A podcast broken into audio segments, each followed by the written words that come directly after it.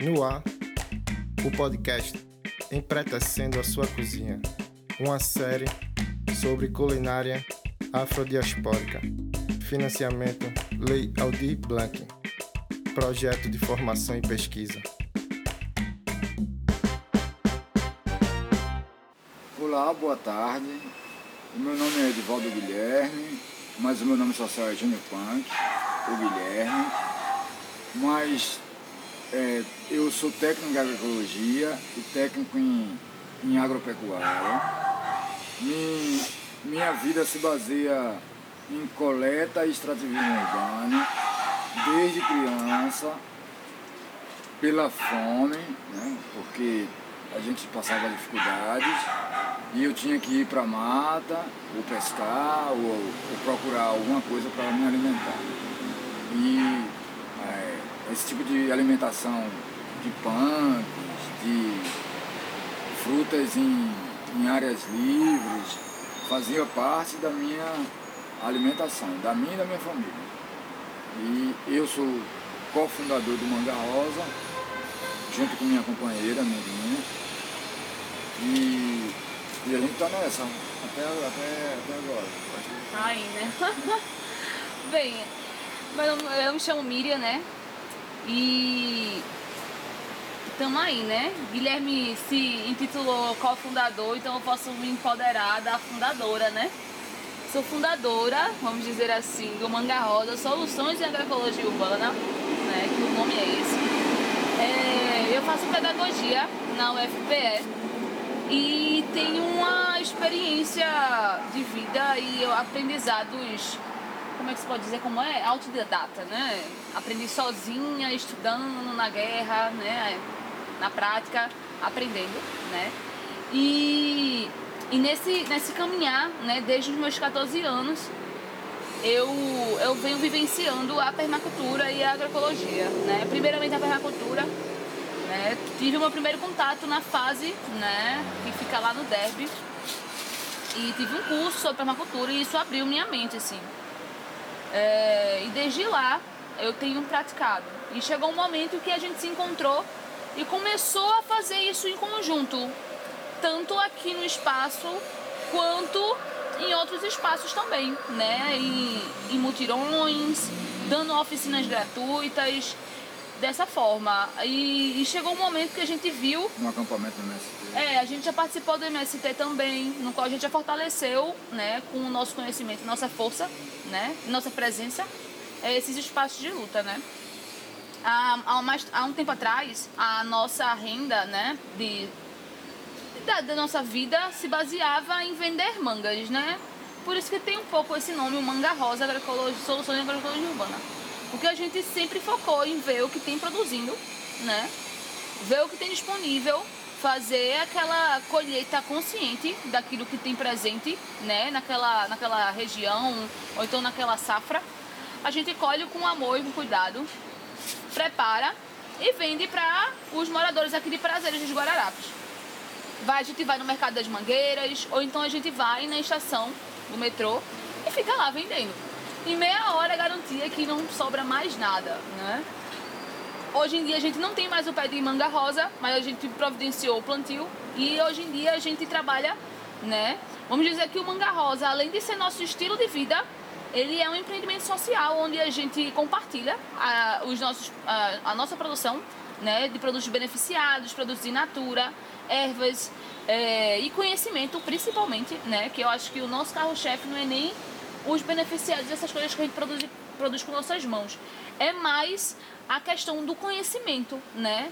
Se a pessoa não tem como fazer uma troca, o conhecimento a gente não faz questão de dar, porque é a única coisa que a gente pode levar nessa vida é o conhecimento, certo? E tipo, a gente preza muito por isso.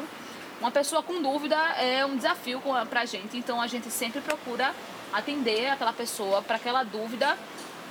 Além de ser sanada, a gente plantar a sementinha da dúvida, da crítica, do questionamento, das pessoas olharem os espaços de forma diferente, olhar a sua vida de forma diferente, não dessa forma normativa em, no qual a gente está inserido, né? O capital leva a gente a trabalhar um dia para poder viver o outro. Então, tipo, a gente saiu desse sistema de trabalhar um dia para viver o outro, para a gente viver todos os dias a nossa vida sem nosso pensar, ócio. né?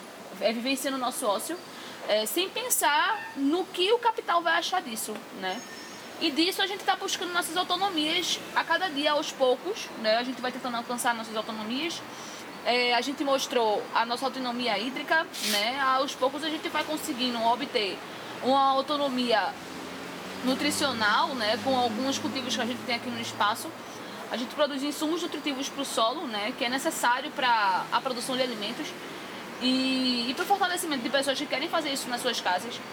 Então, às vezes fica difícil explicar o que é o manga rosa, mas o mais fácil de explicar é que é a nossa essência na qual a gente põe em beneficiados que vai ajudar no engrandecimento das pessoas, né? Tipo, tanto no espírito quanto no corpo, sabe?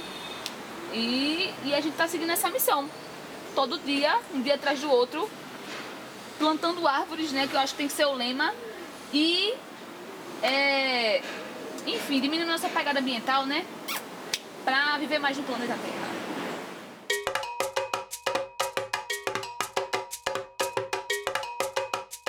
Antigamente não, não existia essa palavra punk, né?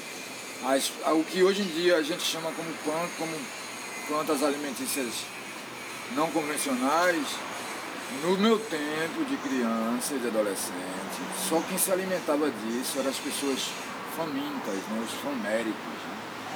que não tinham o que comer Aí comia um mangará, uma jaca verde, um, um bredo, uma taioba, né, um orai por nobres. Aí, e, e hoje em dia quando eu falo isso para as pessoas do meu tempo e para as pessoas mais velhas do que eu, eles remetem a ele também a essa lembrança de, de fome, de precisar é, alimentar a família, de entrar pro mato para ir procurar comida, que, e às vezes vem até com sentido de, de vergonha, né? E hoje em dia virou, virou uma febre, né? Todo mundo uma quer, moda. uma moda, todo mundo quer, quer orar por nós, etc e tal. Mas é, os, esses conhecimentos que as pessoas se apropriaram, né? Que tem nome punk, que tem é, que a turma faz os benefícios dessas, dessas plantas, é, sempre é ligada para mim, pelo menos no meu, no que eu entendo como alimento, né? Sempre foi, me remeteu a sofrimento. Nunca foi sofrimento e alegria, porque era um misto né, de sofrimento e alegria, né? O sofrimento de você ter que ir em busca da, do alimento, mesmo sendo criança, né? Você ir em busca, né? Não, não ter outro lugar de arrumar comida e sabia que a natureza ia me bancar, né? De todo jeito ela ia chegar junto. E alegria porque enchia minha barriga, né? Eu não ficava com fome, eu ia dormir com fome.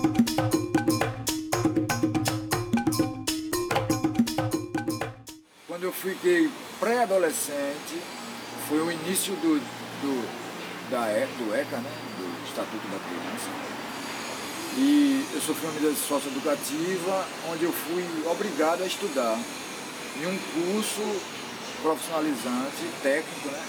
relacionado com a natureza, que foi agronomia e pecuária, onde eu tive a oportunidade de entender o que era a vida, que eu nem sabia o que era a vida.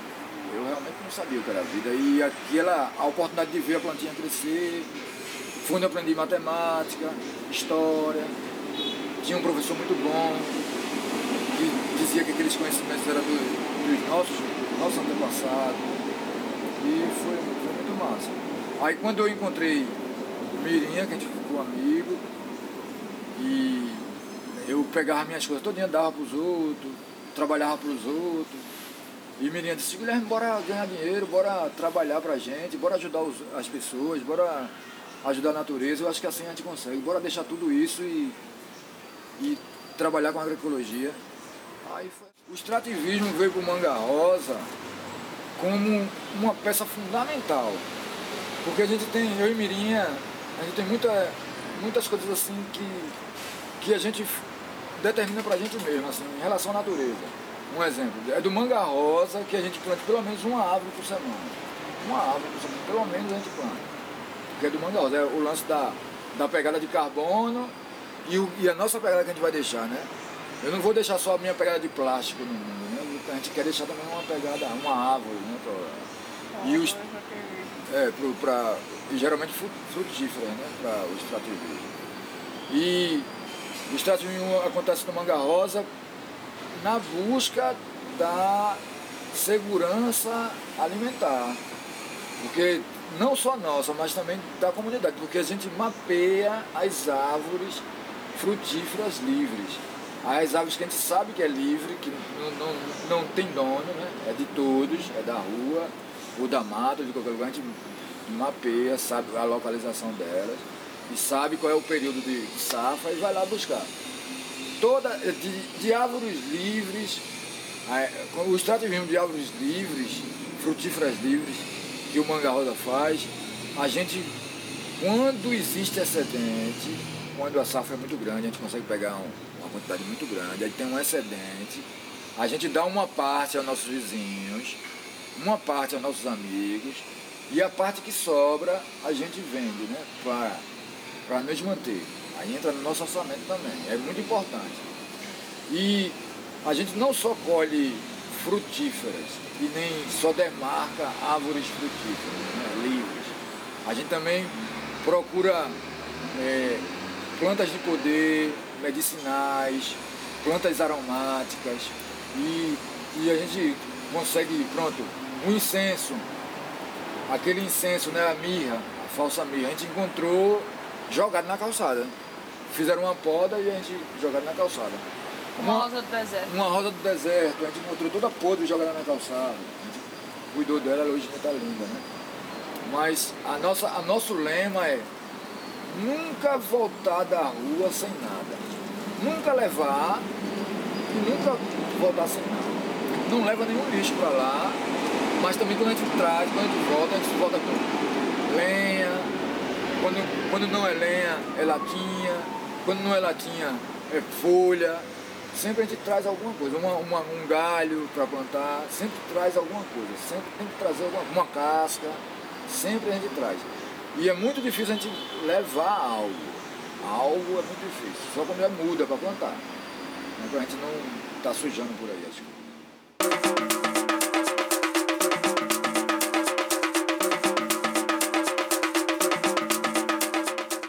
Nasci e fui criada em Brasília Teimosa, né? uma comunidade de luta que se originou aqui no, no antigo areal que tinha após o Pina ali, né, próximo à bacia do Pina, né, era um areal grande onde só tinha pescadores e marisqueiras, né, e que é, a partir de certo momento é, começou a haver a especulação imobiliária do espaço para a construção de, enfim, de, de coisas privadas, né, enquanto os moradores daquele local é, reivindicaram o seu, seu direito enquanto aquilo.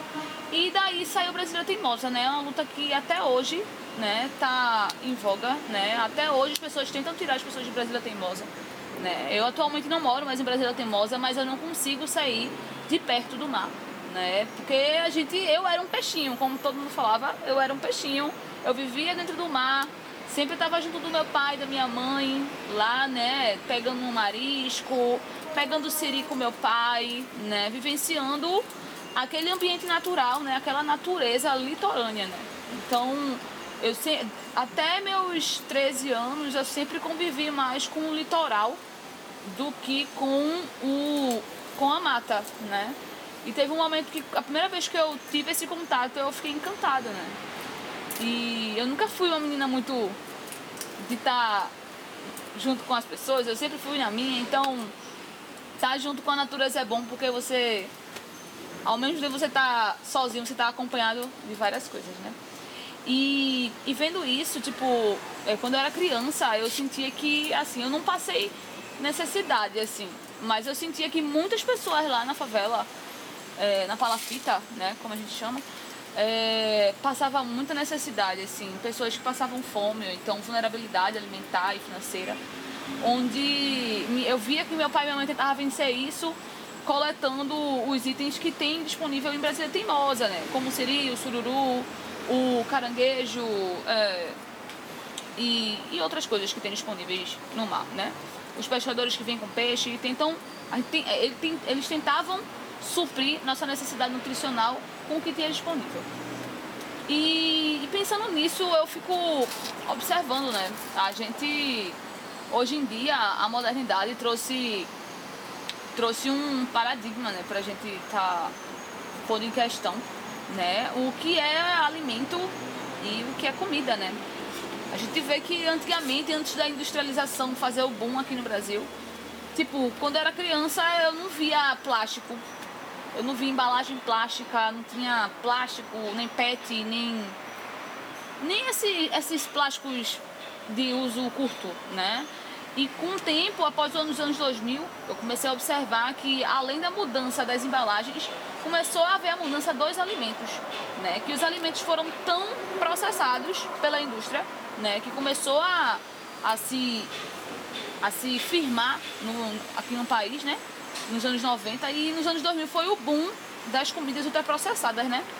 Você vê aí McDonald's, Bob's, esses, essas comidas, né, fast food. Antigamente era coisa de elite, hoje em dia é, comida de gente rica ou pessoas que têm condições financeiras é uma comida saudável, né? É comida orgânica, são comidas livres de é, de agrotóxicos, de herbicidas, de glisfosfato, de, de tudo, né? Enquanto a gente, da periferia, a gente é obrigado a consumir alimento ultraprocessado, cheio de sal, cheio de açúcar, né? Levando a gente a ter doenças, né? É, e, e também, a partir dessas doenças que a gente tem consumindo essa comida, né? Uma das doenças é a dependência química, né? Ninguém pensa na dependência química por alimentos, né? Mas a gente pensa assim, o primeiro vício do ser humano é o açúcar, né? E e a gente vai crescendo com isso dentro da gente e a gente para de refletir se aquilo está alimentando o nosso corpo. Né? A gente se perguntar, isso que eu estou comendo é comida ou é alimento? Tá vindo só para preencher o vazio da minha barriga ou tá para alimentar meu corpo, minha mente? Né?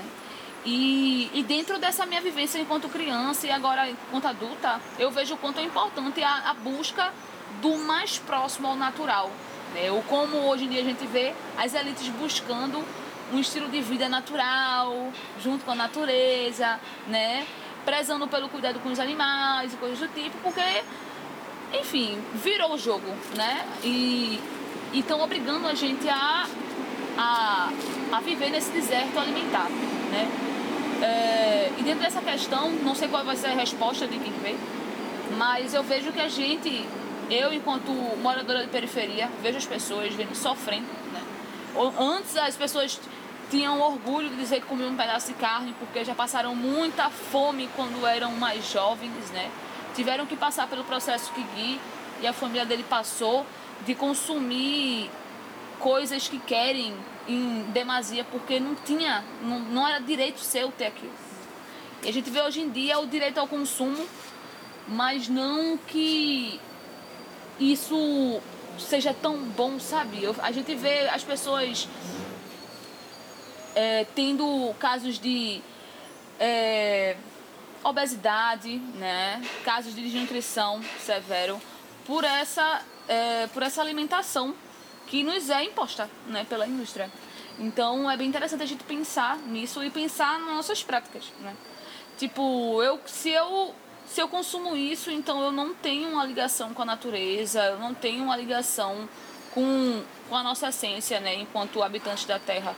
Né? A gente, quando a gente vê que tudo isso é vivo, tudo isso faz parte dos ciclos que se fecham aqui nesse planeta, a gente vê a importância de alimentar o corpo, primeiramente, alimentar nosso corpo para resistir, né?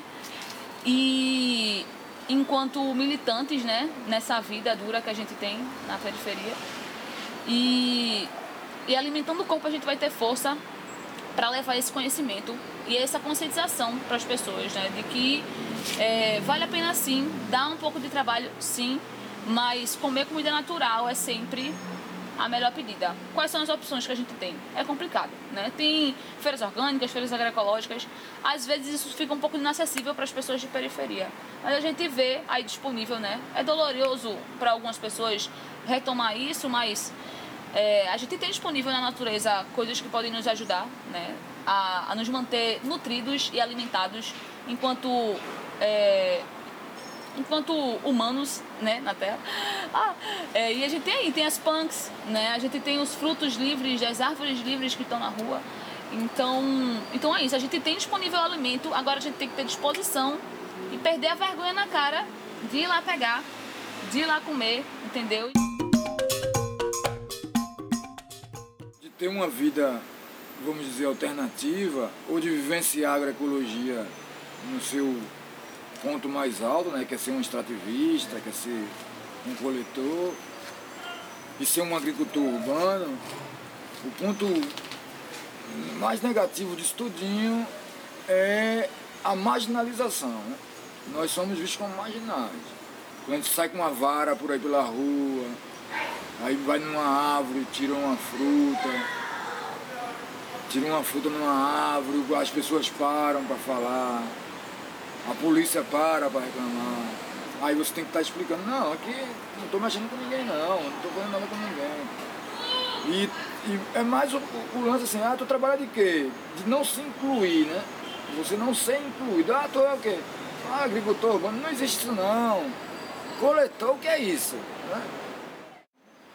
A gente, eu e Mirinha, aqui no espaço Mangarro. E o bom, o bom é o seguinte, é que a gente produz conhecimento e resgata conhecimentos ancestrais dos nossos ancestrais, dos nossos antepassados e traz para agora e apresenta isso com uma roupagem para criança, para agricultores tradicionais, para idosos, para os nossos, nossos familiares. A gente consegue com isso, dedicando. Ah, certo, a gente não tem dinheiro, não tem tem como ganhar. Eu vou dizer assim, ah, a gente ganha dinheiro. Não, não ganha, não ganha dinheiro. É pouquíssimo, é dar, mas está dando para a gente se manter. Todo dia a gente vende uma coisinha, ajeita uma coisinha ali, vai buscar uma manga ali, um, um mangaraco lá, um, uma jaca cá. Uma jaca, uma jaca, um putapão, sempre vai se virando. Mas grana não rola. Né? Grana não. Mas a alegria, a satisfação é essa de saber que a gente está ajudando a mudar o mundo para melhor. Enquanto houver capitalismo, não vai ter, não vai ter salvação mundo. Tem que mudar é o sistema capitalista. Se não mudar esse sistema capitalista, a gente não vai ter, não vai conseguir avançar com agroecologia, com sustentabilidade, com seguranças alimentares, hídrica, é, energética. energética, não vai conseguir fechar ciclo nenhum. É a busca pela autonomia, né? É, você só consegue chegar na autonomia com, é lentamente. Isso é um processo lento. Um processo lento, um processo de, de empoderamento. Né? A gente faz esse empoderamento geralmente com nossos amigos e, no, é, e, e quando a gente vai para o, o campo ou numa casa de alguma amiga nossa ou amigo um amigo nosso, que é empoderar ela, dizer assim, rapaz, tu sabe muito, é porque tu não está lembrado. Aí lembra essa pessoa os conhecimentos que os avós dela tinham. Aí disse, ah, mas não é mesmo, não sabia disso. A política é, que a gente faz é simplesmente mostrar a mulher e ao homem do campo, principalmente, a mulher e ao homem do campo, que a agroecologia se faz com economia solidária, que o, o, a valorização do trabalho do outro do, e da produção do outro, né, do resultado daquela produção, é, é maior do que o, o custo monetário. De que você, às vezes você paga é, pronto, o que é que aconteceu? O que, é que a gente percebe com essa palavra orgânico, a certificação orgânica? É simplesmente para excluir a a produção familiar agrícola, a produção agroecológica. Porque quando se tem orgânico, quem é, qual é o produtor que tem quatro filhos, que mora num, em dois hectares, que vai conseguir pagar é, 30 mil reais de certificação? E quem é o consumidor pobre, que nem eu, que vai conseguir pagar 12 reais no quilo de tomate orgânico? Né? E eu podendo chegar, aí é para separar, é, uma, é um lance de, de apartheid, né? É o preconceito ecológico que existe. Né? Existe um, apart, racismo um ambiental, um, né? Um racismo ambiental. Onde a galera desenvolve, aí a gente também tem a, a contra, né? A galera da agroecologia desenvolveu uma forma de proteger, faz associação e certifica aquilo ali como agroecológico. Mas só que a palavra orgânica é uma palavra que virou uma moda mundial, né? uma coisa mundial, que todo mundo conhece. Aí o agroecológico nunca fica. Aí o cara que. E hoje em dia, depois dessa mudança, né? Porque, sei lá, né? Na vida, é, a, a, todo dia a gente muda, né? E teve um dia que a gente decidiu mudar de verdade, assim, pra mudar mesmo, pra parar de ter mais do mesmo todos os dias. A gente resolveu mudar radicalmente né? Porque mudança só sendo radical para acontecer. E hoje em dia eu me sinto livre. Eu consigo falar a verdade. Eu consigo olhar para as pessoas e, e não ter medo de ser quem eu sou, de falar o que eu penso, né? Mesmo sendo mulher, né? Mesmo sendo preta, sendo de periferia, né? Sofro muito preconceito, a gente sofre muito preconceito, né? E eu me sinto livre, é, principalmente das pessoas que tentavam nos é, aprisionar ou escravizar, vamos dizer assim. É uma palavra, vamos dizer que as pessoas não gostam de falar essa palavra escravizar, né? Mas constantemente a gente recebe propostas né, de trabalho um tanto estranhas, né? E por, pelas pessoas verem a gente assim, né? Pensam que a gente é vulnerável financeiramente, aliment, é, vulnerável é, nutricionalmente vulnerável de todas as formas. Mas hoje em dia a gente se sente mais forte, ligado com um elo, é, ligado com o que é mais importante assim agora pra gente, que é tá, que é pra estar tá aqui, regando uma plantinha, colhendo uma, uma hortaliça que a gente planta, cuidando de um bichinho. Né? Hoje em dia a gente vive o. A gente vive a gente vive. É, eu acho que viver é o verbo, né? A gente vive e tá feliz por causa disso e lasque-se quem não gosta do nosso estilo de vida. Antes, antes a gente sobrevivia no capital e hoje nós vivemos na natureza. A gente vive a nossa autonomia, Exatamente. né? Antes a gente vivia, sobrevivia no capital, tentava, todo dia era um leão que a gente matava, né? e hoje luta. a gente vive na agroecologia. Hoje a gente vive, tem qualidade de vida. Né? Mesmo com todas as dificuldades, mas a gente tem uma qualidade de vida. A gente, é, foi uma mudança de, de pontos de vista do mundo, né? A gente não vê mais riqueza, né? As pessoas falam, ah, nossa, quanto dinheiro, quanta riqueza. A gente vê a abundância, né? A gente fartura. vê a abundância, a fartura, a fertilidade, a prosperidade. Né? A gente só escuta isso em Natal, Ano Novo, no aniversário. Mas a gente tá vendo isso todo dia. Todo dia é um dia para comemorar, todo dia é um dia para agradecer a abundância, a fertilidade, o céu, o vento, o mar. Paquerar Pachamama. Paquerar a natureza, paquerar Pachamama. Aproveitar, né? Porque eu fico... Esses dias eu ando pensando muito que as pessoas acreditam muito em milagre, né? E ligam isso a uma entidade maior, né? E eu fico pensando que o maior milagre é a gente fechar o olho quando dorme e no outro dia a gente acordar sozinho. Você tá feliz? Eu tô feliz.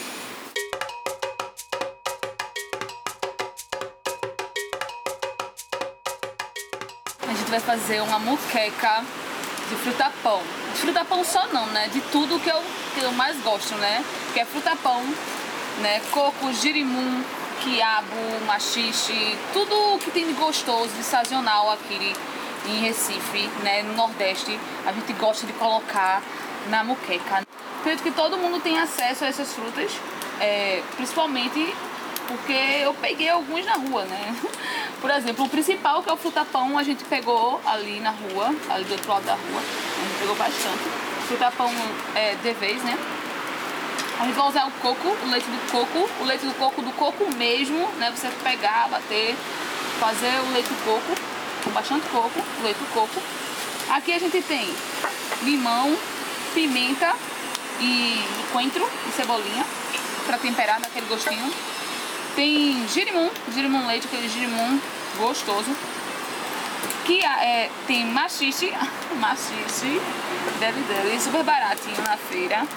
Quiabo, quiabinho, bem, bem gostosinho. Tem cebola, pimentão, tomate, uma cenoura aqui que tava por lá para não estragar, né? Uns temperinhos, páprica, coloral, pimenta, louro, né? Cominho, dendê, não pode faltar. Pra mim, uma muqueca, se não tiver dendê, fica uma coisa meio estranha, tá faltando alguma coisa. Dendê é a essência, né? Também um pouquinho de alho, né? Mas cebola meio que eu acredito que já dá um, uma encorpada, né? Também tá faltando um ingrediente que eu vou dar o cata ali no, no canteiro, que é a hora pronobis, né? Que ela lembra muito o quiabo pra mim, por isso que eu vou colocar e fora isso, ela é muito nutritiva. Ela é muito rica em proteína, em alfabeto de nutrientes. Enfim, eu vou ali pegar já já. Bora lá pegar comigo, Gui? Hora pra nós, me ajuda? Vou lá pegar.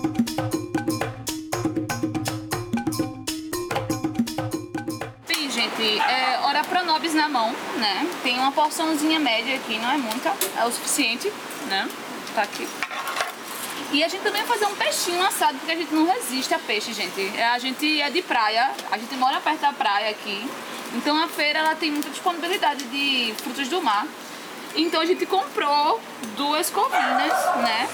A gente fez tudo separadinho, né? A gente fez o peixe, a carne por fora e vai fazer o rango sem carne para respeitar as pessoas que não consomem carne. Aí a gente fez um peixe, né? Essa covina, que é covina, Gui? É anchova? anchova. É anchova com fundo. É que é os peixes baratos que a gente compra. É covina e anchova. É esses dois, porque os outros é muito caro. Bem, a gente comprou essas duas anchovas, temperou ela com cominho, com alho, com limão, com, com sal, com pimenta e com lemon pepper, aquele temperinho seco bem gostoso. Aí aqui a gente botou azeite, fez uma cama de cebola com tomate para não pegar o peixe no fundo, colocou óleo e ele tá aqui descansando. Eu vou botar o papel. Eu boto. A gente vai assar ele no forno de lenha. Então eu tenho que primeiro proteger o peixe para ele não queimar logo de imediato que ele entre no forno, né? Porque o calor incide em cima, só que não cozinha embaixo. Já já o forno tá no ponto pra gente um fazer esse peixe, né? Falar um pouco do forno? Bem, ah, esse forno a gente fez. Foi um presente de aniversário que eu me instituí que eu precisava ter. Porque eu precisava de um forno maior. A gente tinha um forno menor nessa parte, de, nesse mesmo lugar. A gente tinha um forno já. Só que ele era muito pequenininho, a gente chamava ele de forno primitivo. Então, o forno primitivo ele não estava dando conta da produção de alimentos, né? Que todo mundo tava querendo comer pão, né? Aí não tava dando conta. Aí a gente fez esse forno, mas esse forno ele demorou três anos para ficar pronto. Por quê? Né? Por que demorou três anos? Três anos demorou porque a gente tinha que todo dia esperar a oportunidade de pegar barro que o pessoal tira da barreira e joga na rua. Então a gente pegava esse barro, fazia os tijolinhos e guardava. Aí a gente ia pegando barro, fazendo tijolinho, tijo- tijolinho e guardava. E chegou um dia assim, em dezembro, né? A gente montou a base dele com os tijolinhos, subiu ele e tá essa belezura aí de agora, né? E ele agora tá sentando a lenha. Aí tá, tá aqui, tá bexiga. Mas bora lá. Cebola. Bem, agora eu já botei pra refogar. Gui, fica de olho, por favor. Os ingredientes, né? Como tomate, cebola, alho, né? Tá lá, tá cuidando. Agora eu vou cortar o principal, que é o frutapão. É, vou usar esse frutapãozinho aqui que tá, ó, perfeito no leite, ó. Tá vários pontinhos de leite, ele tá ótimo. Cortar ele aqui. É, tá. Ele sai um leitinho, mas não ofende. É. Porque a fruta foi acabada de tirar do pé, aí tem uma seivinha, né? Mas nada que ofenda. Bem, vou cortar o resto dos legumes porque não é só frutapão que vai, mas o frutapão tem que entrar primeiro. Então eu vou colocar o frutapão dentro da panela para ir adiantando o cozimento, porque ele é ele é um pouquinho maiorzinho os pedaços, aí pode demorar um pouco para cozinhar. Vou botar lá. Cortar o quiabinho. Cortar sempre, eu corto a cabecinha e a bundinha dele, ligeirinho. Eu vou pôr eles inteiro. Cortar o machixe. Eu corto a bundinha dele assim. Aí, tipo, não põe o quiabo agora. É, agora é só coisinhas duras. Então vai agora o machixe. Aí já já a gente põe o girimum e o quiabo e a cenoura, porque senão fica tudo papo. Bem, as verdurinhas já estão cortadinhas, né? Tem pimentinha, pimentão, tem coentro, tem cenoura, tem o girimum, quiabo, né? E tem o ora pronobis. Esses são os ingredientes que demoram menos tempo para cozinhar, então é por último mesmo que a gente põe. Mas antes disso eu vou pôr leite de coco, né? Eu não pus antes para ele não queimar. Aí eu fiz aqui bastante e vou colocar lá.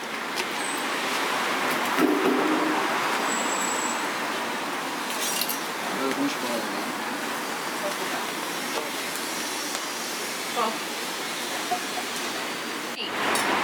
Tá, tá fervendo lá, né? Mas falta só esses ingredientes, né? Logo agora em seguida a gente vai esperar ferventar, né? Aquele leite de coco com dendê. E em seguida a gente vai pôr o girimum. Quando o girimum já estiver quase bom, a gente coloca o quiabo e o orapronobis, certo? E depois em seguida coloca os temperinhos, porque o temperinho tem que ser no final mesmo, pra dar aquele gosto delicioso, assim, pra ficar aquele gosto bem vivo. Então aqui é no final. Aqui eu vou colocar já já, quando levantar a fervura, e aqui no final, beleza? Bem, gente, olha que coisa linda esse banquete, como é que eu vou dizer? Agroflorestal litorânea, olha que coisa conceitual, é uma agrofloresta urbana perto da praia, perto da mata, que propiciou, né, ou ajudou, né, a ter esse banquete maravilhoso aqui, né, com esse peixe, com essa anchova, né, assadinha no forno de lenha. Tem essa saladinha aqui, que tem algumas folhinhas aqui do quintal, tem essa salada maravilhosa, que tem várias punks aqui no quintal também, né? Tem bredo, tem ora pronobis, né? Tem flores punk, essa saladinha de feijão que tá babado, arroz e a muqueca de fruta pão e vários legumes gostosos. Tá aqui, super escondidinho, selado no calor. Vou mostrar agora, né? O... Gente, olha pra isso, olha esse banquete banquete, vamos lá, vamos pro conceito da garota, né? Um banquete agroflorestal litorâneo. Gente, olha que lindeza que tá isso daqui. Tanto frutos do mar, né? Do nosso litoral, que é esse peixe aqui maravilhoso, né? A anchova. Anchova, não posso esquecer o nome, não posso trocar. Anchova, que a gente assou no forno de lenha, tá magnífica. Olha aqui, Gui, fazendo a providência, trazendo o suco das mangabas que a gente pegou lá no monte. Eu tô muito feliz de estar tomando suco de mangaba aqui hoje. Eu tô... Isso pra mim tá sendo um, um quê? Um orgasmo palativo, assim, sei lá, da boca, um orgasmo na boca. holandês, né? É, do Monte Guararapes, né? E tem aqui uma saladita punk, né? Maravilhosa. Com várias flores punk, com um bredo, com várias coisas. Aqui tem uma saladinha convencional, né? Com mostarda aqui cultivada no nosso espaço. Uma saladinha de feijão maravilhosa que Giga ajudou a fazer. Tá tudo. Um arrozinho e a muqueca que tá babado, né? Tá aqui ela super escondidinha, selada no calor da tampa da panela.